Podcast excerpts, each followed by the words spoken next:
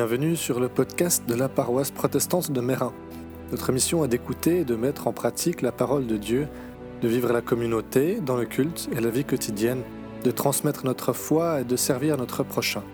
Si vous êtes à Genève, c'est avec joie que nous vous accueillons. Voici maintenant un message qui, nous l'espérons, sera vous édifier et vous encourager. Bonne écoute. Josué s'étant levé de bon matin, partit de Sittim avec tous les enfants d'Israël. Ils arrivèrent au Jourdain, et là, ils passèrent la nuit avant de le traverser.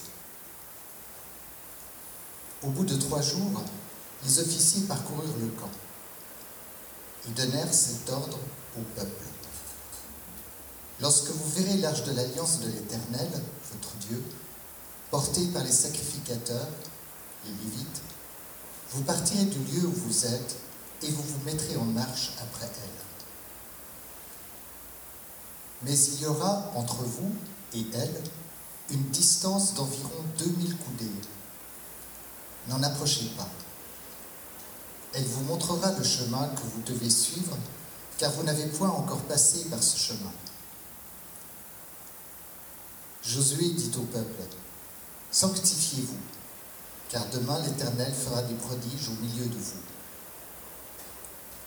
Et Josué dit aux sacrificateurs, Portez l'arche de l'alliance et passez devant le peuple. Ils portèrent l'arche de l'alliance et ils marchèrent devant le peuple. L'Éternel dit à Josué, Aujourd'hui, je commencerai à t'élever aux yeux de tout Israël, afin qu'ils sachent que je serai avec toi comme j'ai été avec Moïse. Tu donneras cet ordre aux sacrificateurs qui portent l'arche de l'alliance. Lorsque vous arriverez au bord des eaux du Jourdain, vous vous arrêterez dans le Jourdain.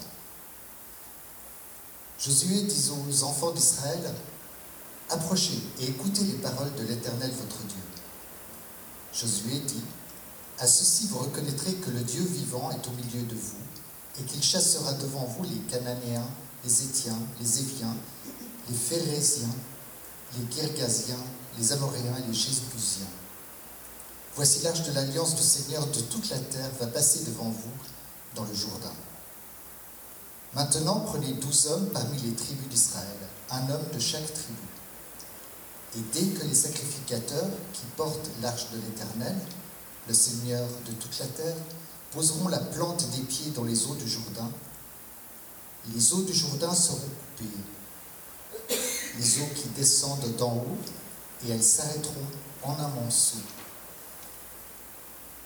Le peuple sortit de ses tentes pour passer le Jourdain, et les sacrificateurs qui portaient l'arche de l'Alliance marchèrent devant le peuple. Quand les sacrificateurs qui portaient l'arche furent arrivés au Jourdain et que leurs pieds se furent mouillés au bord de l'eau, le Jourdain regorge par-dessus toutes les rives tout le temps de la moisson. Les eaux qui descendent d'en haut s'arrêtèrent et s'élevèrent en un monceau, à une très grande distance près de la ville d'Adam, qui est à côté de Tchertam. Et celles qui descendaient vers la mer de la plaine, la mer salée, furent complètement coupées. Le peuple passa vis-à-vis de Jéricho. Les sacrificateurs qui portaient l'arche de l'alliance de l'Éternel s'arrêtèrent de pied ferme sur le sec, au milieu du Jourdain, pendant que tout Israël passait à sec, jusqu'à ce que toute la nation eût achevé de passer le Jourdain. De mon service militaire, il y a une chose que, j'ai retenue, c'est ce qu'on appelle les dépôts mat, pour dépôt matériel.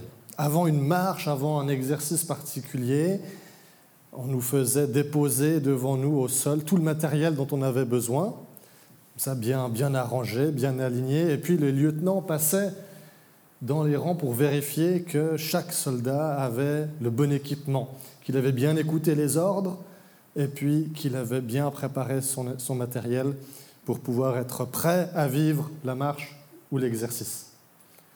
Il m'arrive encore aujourd'hui, je dois l'admettre, avant de faire un voyage ou, ou, une excursion, de poser par terre ou sur le lit, un peu d'aligner tout ce dont j'aurais besoin et puis de vérifier de me dire, OK, est-ce que, est que j'ai ma gourde Est-ce que j'ai euh, des habits de rechange Est-ce que j'ai tout ce qu'il me faut pour être sûr d'être bien préparé à vivre l'excursion ou le voyage que je m'apprête à faire Avec notre cadette, Caroline, elle a tout juste une année, on doit aussi faire ça, même pour partir faire des courses.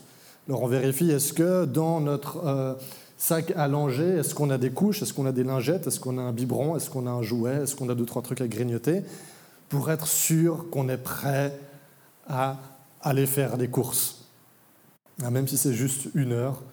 Alors on est un peu moins stressé qu'avec l'aîné, où à l'époque c'était voilà, on partait avec 30 couches et je ne sais pas combien, là on part avec une couche, mais quand même, on ne quitte pas la maison sans être un tout petit peu préparé.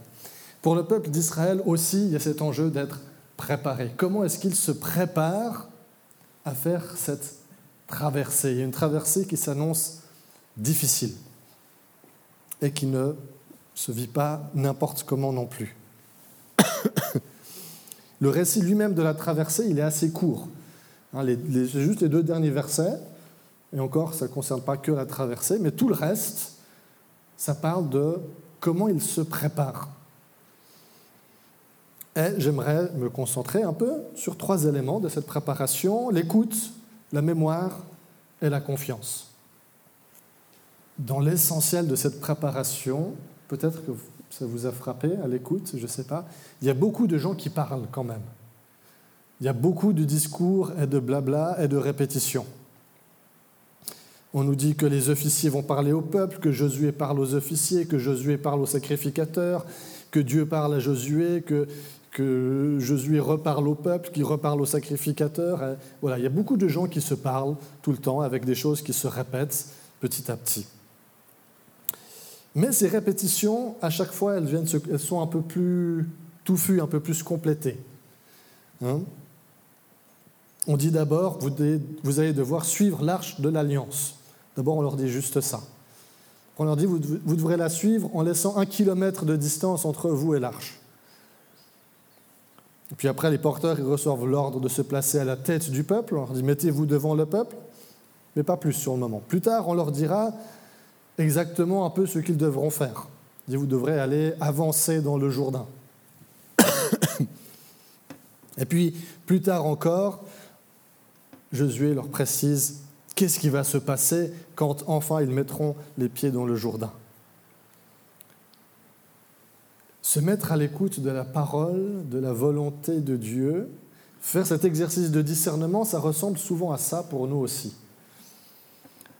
C'est rare que nous ayons tout de suite une vision absolument claire et précise de tout ce qui est attendu de nous, de où Dieu nous appelle, où il nous attend, ce qu'il attend de nous.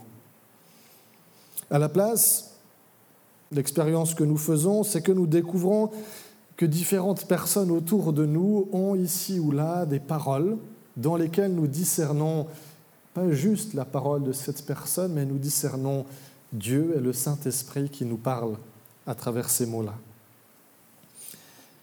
Et puis, on avance comme ça petit à petit en faisant preuve de discernement. Parmi tout ce que j'entends, tout ce qu'on me dit, quelles paroles sont paroles de Dieu Et souvent, on a besoin de répétition.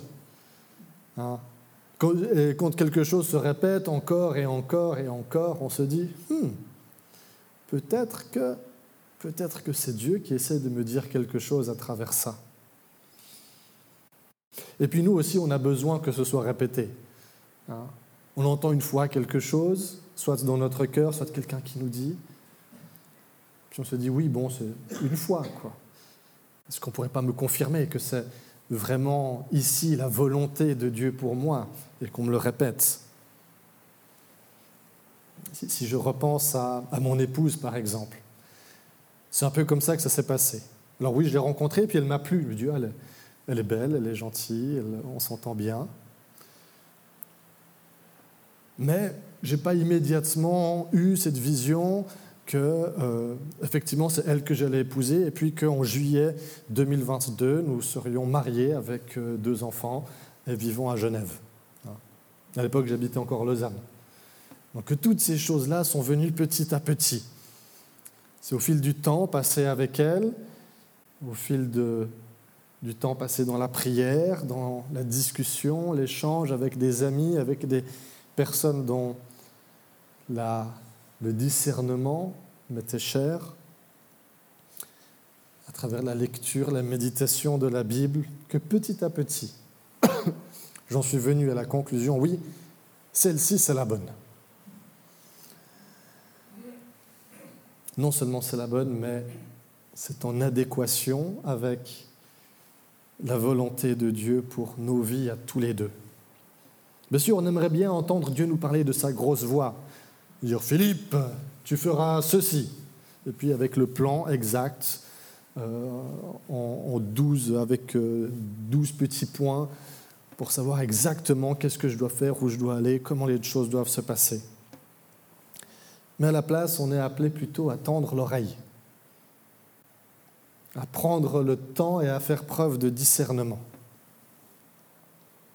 C'est pas facile,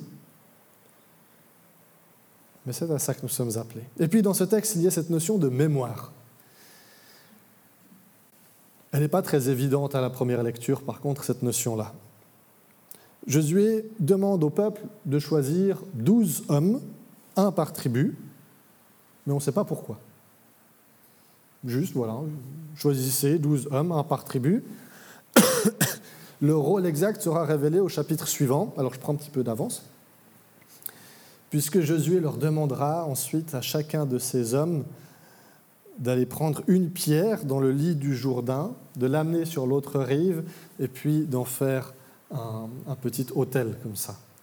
Un hôtel en souvenir de ce qu'il se sera passé à cet endroit-là. Ces pierres vous rappelleront ce qui s'est passé ici. Lorsque dans l'avenir vos enfants vous demanderont ce qu'elle signifie pour vous, vous leur répondrez, le cours du Jourdain s'est arrêté au passage du coffre de l'alliance du Seigneur. Oui, lorsque le coffre a traversé le Jourdain, le cours du fleuve s'est arrêté, et ces pierres doivent rappeler pour toujours aux Israélites le souvenir de ce prodige. Mais même avant ça, la, la mémoire est importante, parce que ce n'est pas la première fois que quelque chose de similaire se présente pour ce peuple. 40 ans auparavant, en fuyant l'Égypte, guidés par Moïse, les Israélites se sont retrouvés acculés par l'armée égyptienne devant la mer Rouge. Et un moment où tout leur semblait perdu, Moïse, en plantant son bâton dans la mer, a initié un, un prodige de Dieu qui a ouvert cette mer en deux, permettant au peuple de passer à pied sec. Et puis ensuite, derrière, les eaux se sont refermées sur l'armée égyptienne, libérant ainsi, libérant ainsi le peuple de leur esclavage. Et puis un peu plus loin, ils se sont retrouvés devant le Jourdain, à peu près au même endroit, on peut imaginer. Moïse a envoyé des espions dans la terre promise, des espions qui sont revenus et qui leur a parlé d'un pays où coule le lait et le miel, mais aussi un pays où des géants vivent dans des forteresses. le peuple a eu peur. Il a eu peur de devoir affronter ces géants, ces forteresses qui les attendaient de l'autre côté du Jourdain. Ils ont dit on préfère soit retourner en esclavage, soit errer dans le désert. Résultat, ils ont erré dans le désert et ils sont morts. Le texte ne le dit pas, mais certainement, que les Israélites, à ce moment-là, avec Josué, ont pu s'appuyer sur leur propre histoire pour se souvenir, d'une part, de ce qu'il s'est passé pour leurs parents quand ils n'ont pas osé, quand ils se sont laissés accaparer par la peur, mais se souvenir aussi que Dieu est capable, que ce miracle qu'on leur annonce, ce prodige qui leur est promis a déjà eu lieu une fois à la mer Rouge, d'une manière certainement plus impressionnante encore que le Jourdain. Et que donc, si Dieu l'a fait une fois, eh il peut le faire une deuxième fois. Oui, dans nos chemins de vie et de foi, lorsque nous nous mettons à la suite de Dieu, lorsque nous marchons avec lui, il peut arriver, pardon, il arrive à coup sûr, que nous ayons des Jourdains à traverser, à commencer par celui de notre baptême. D'autres moments décisifs se présentent devant nous. Alors, dans ces moments-là, dans ces moments où quelque chose se joue d'important, il est important de savoir faire preuve de discernement spirituel, premièrement, comme le peuple. Et puis pour être encouragé à faire ce pas nécessaire pour franchir ce Jourdain qui se présente devant nous, nous pouvons nous référer à notre propre histoire, ou parfois à l'histoire de gens que nous connaissons, ce que nous appelons le témoignage. Nous souvenir de la manière dont Dieu a été fidèle dans nos propres vies, dans d'autres moments décisifs. C'est pour ça qu'il est utile, important d'une part, de prendre le temps parfois de la réflexion, de revenir, de relire sa propre histoire, et de se dire, mais dans mon histoire, où est-ce que je vois Dieu à l'œuvre? Et comment est-ce qu'il a été à l'œuvre? Comment est-ce qu'il m'a délivré à d'autres moments de ma vie? Comment est-ce qu'il m'a accompagné? Comment est-ce qu'il a préparé quelque chose pour moi? À un moment où je ne pouvais pas le voir peut-être Nous souvenir des mers rouges qu'il a miraculeusement ouvertes devant nous. Lorsque nous faisons ça, nous fortifions notre foi et notre espérance pour pouvoir affronter les étapes suivantes qui se présentent devant nous avec un peu plus de paix et d'assurance. L'importance aussi de pouvoir en témoigner de, de cette histoire-là, afin d'encourager, de fortifier les autres, ceux qui nous entourent. Enfin, pour les Israélites, la traversée du Jourdain vient mettre à l'épreuve leur confiance. Le texte y précise une chose, c'est que cette traversée se fait pendant la moisson. Et il précise encore qu'à ce moment-là, le Jourdain déborde. Ce n'est pas une petite rivière. Si vous allez visiter le Jourdain euh, aujourd'hui, euh, vous avez visité Israël, vous verrez une rivière euh, qu'on peut facilement traverser en plusieurs endroits à pied. C'est plutôt calme, un peu sale, mais plutôt calme. Mais c'est parce qu'on a construit tellement de barrages en amont pour pouvoir irriguer les champs qu'il reste plus grand-chose. À l'époque, même en temps normal, c'était plus impressionnant et surtout pendant la moisson, impossible pour un homme de l'époque qui ne savait pas nager de faire cette traversée sans être emporté par les flots. Oui, c'est un véritable danger, un vrai danger qu'il y a devant eux. Puis en plus de ça, Jéricho, c'est vraiment pas le bon endroit pour traverser. Probablement un des pires endroits pour traverser le Jourdain. On mentionne une ville, Adam. Ça, c'était un point de passage habituel pour le Jourdain, 30 km un peu plus loin. Alors on peut imaginer ce que cela demandait au peuple comme confiance, s'il ne se basait que sur ce qu'il pouvait voir et comprendre de la situation, certainement qu'ils n'auraient pas fait la traversée. Ils auraient fait comme, leur, comme la génération précédente, ils auraient dit à Josué, non, c'est trop dangereux, on va tous mourir si on te suit là-dedans, on préfère nous aussi refaire 40 ans dans le désert en attendant que ce soit un peu calmé peut-être. Mais parce qu'ils avaient fait ce travail de discernement, parce qu'ils avaient fait ce travail de mémoire, alors c'était plus facile de faire confiance. Ils peuvent alors s'avancer dans l'eau avec confiance, aussi parce que Josué leur a rappelé une chose critique. Il leur a dit, c'est le seul endroit d'ailleurs qu'on trouve cette expression dans la Bible, que Dieu est Seigneur de toute la terre. Ça apparaît deux fois dans ce texte-là, c'est les deux seules fois où cette expression est utilisée pour parler de Dieu, qu'il est Seigneur de toute la terre. Première chose, et il mentionne, alors cette liste de peuples, Alors ça ne nous dit pas grand-chose hein, aujourd'hui. Voilà, une liste de peuples avec des noms un peu étranges, difficiles à prononcer. Mais il y en a sept.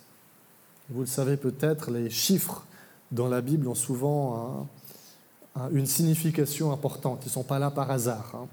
Tout comme il y avait douze hommes pour les douze tribus, on a ici sept autres tribus de l'autre côté qui vont être chassées, sept étant le chiffre de la totalité en rappelant d'une part que Dieu est Seigneur de toute la terre et qu'il va chasser ces sept tribus, Josué leur rappelle que suivre Dieu, quand on suit le Seigneur, on suit le Seigneur de vraiment toutes choses, que rien ne lui échappe.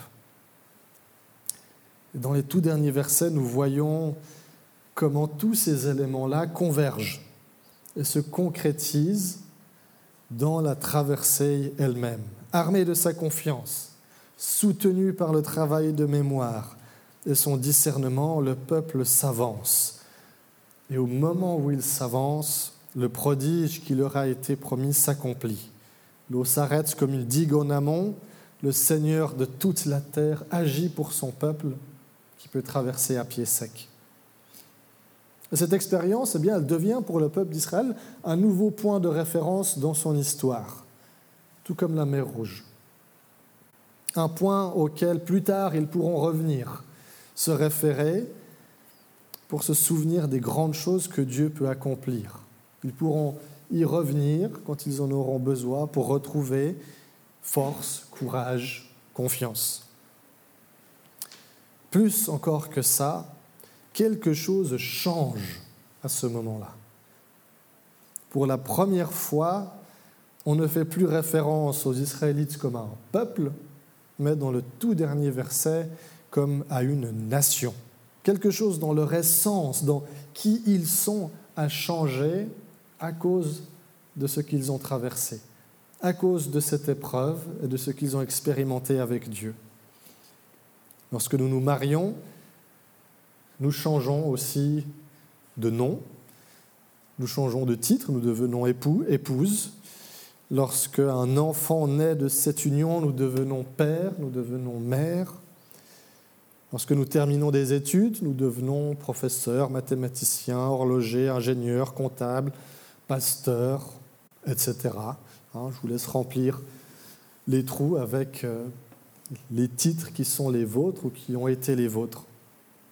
Lorsque nous traversons les eaux de notre baptême, nous devenons des enfants, des fils et des filles de Dieu. Alors, quels que soient les défis qui peuvent se présenter devant nous aujourd'hui, ou qui se présenteraient dans un avenir plus ou moins proche, on peut s'appuyer sur ce récit et sur l'exemple qui nous est donné ici pour, premièrement, ne pas nous précipiter, et puis prendre le temps du discernement.